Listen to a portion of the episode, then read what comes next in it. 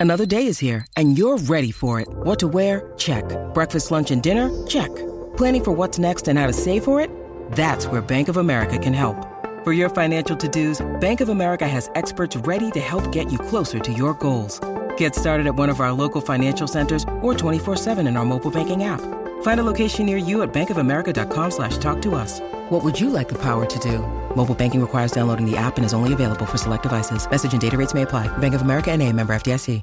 Cecilia Burman, de 38 años y especialista en consultoría de computación, siempre tuvo problema con los rostros, no solo de la gente, sino con el suyo propio. Y no es para menos, ya que sufre de un defecto neurológico tan extraño e inverosímil que supera con creces al término insólito. Ella no recuerda las facciones de nadie, no solo de su familia y amistades íntimas, sino de su propio rostro.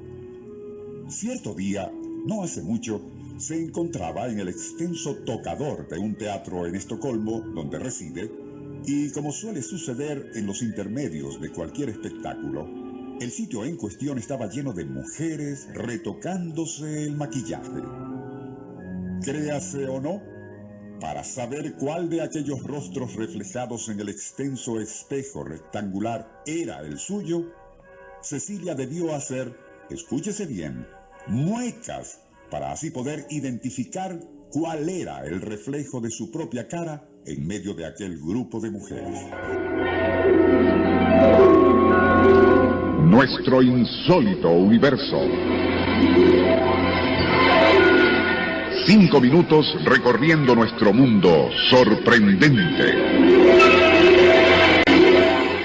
A pesar de lo extraño e inusual de la dolencia de que sufre Cecilia Burman, ya se le ha identificado con el nombre prosopagnosia, del griego prosopon, cara, y agnosia, desconocimiento. Y su caso no es único. Hace solo unos años, y según el doctor Ken Nakayama, profesor de psicología en la Universidad de Harvard, solo se conocían unos 100 casos documentados de prosopagnosia. Pero un grupo de investigadores alemanes se abocó a un concienzudo estudio del fenómeno hace un par de años y sus resultados, que se publicaron en la edición de junio 2006 del Boletín de Genética Medicinal, indican que es más común de lo que se suponía y afecta en promedio a una de cada 50 personas.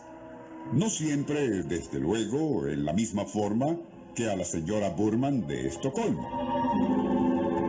También debe aclararse, claro está, que sufrir de prosopagnosia no significa que los afectados estén incapacitados para distinguir los rasgos fisonómicos de los demás como ojos, cejas, nariz, pómulos, labios y barbilla.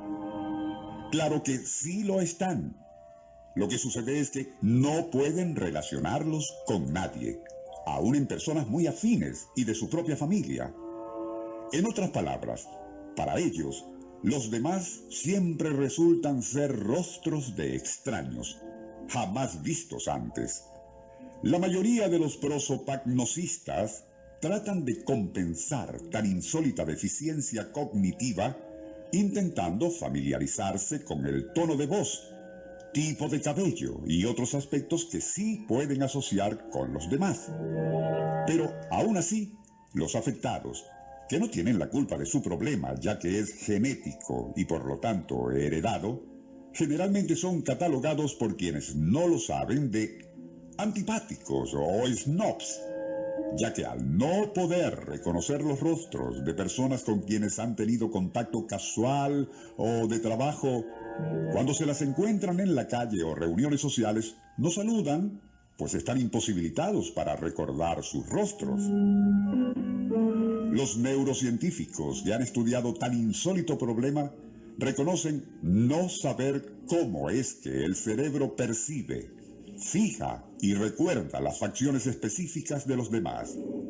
O por qué algunos son agudos fisonomistas que no solo retienen para siempre el rostro de toda persona con la que entran en contacto, sino que son capaces de identificarlo aun cuando dicha persona se haga cirugías plásticas, maquillajes o haya envejecido y engordado a tal punto que su cara haya cambiado casi totalmente. Nuestro insólito universo.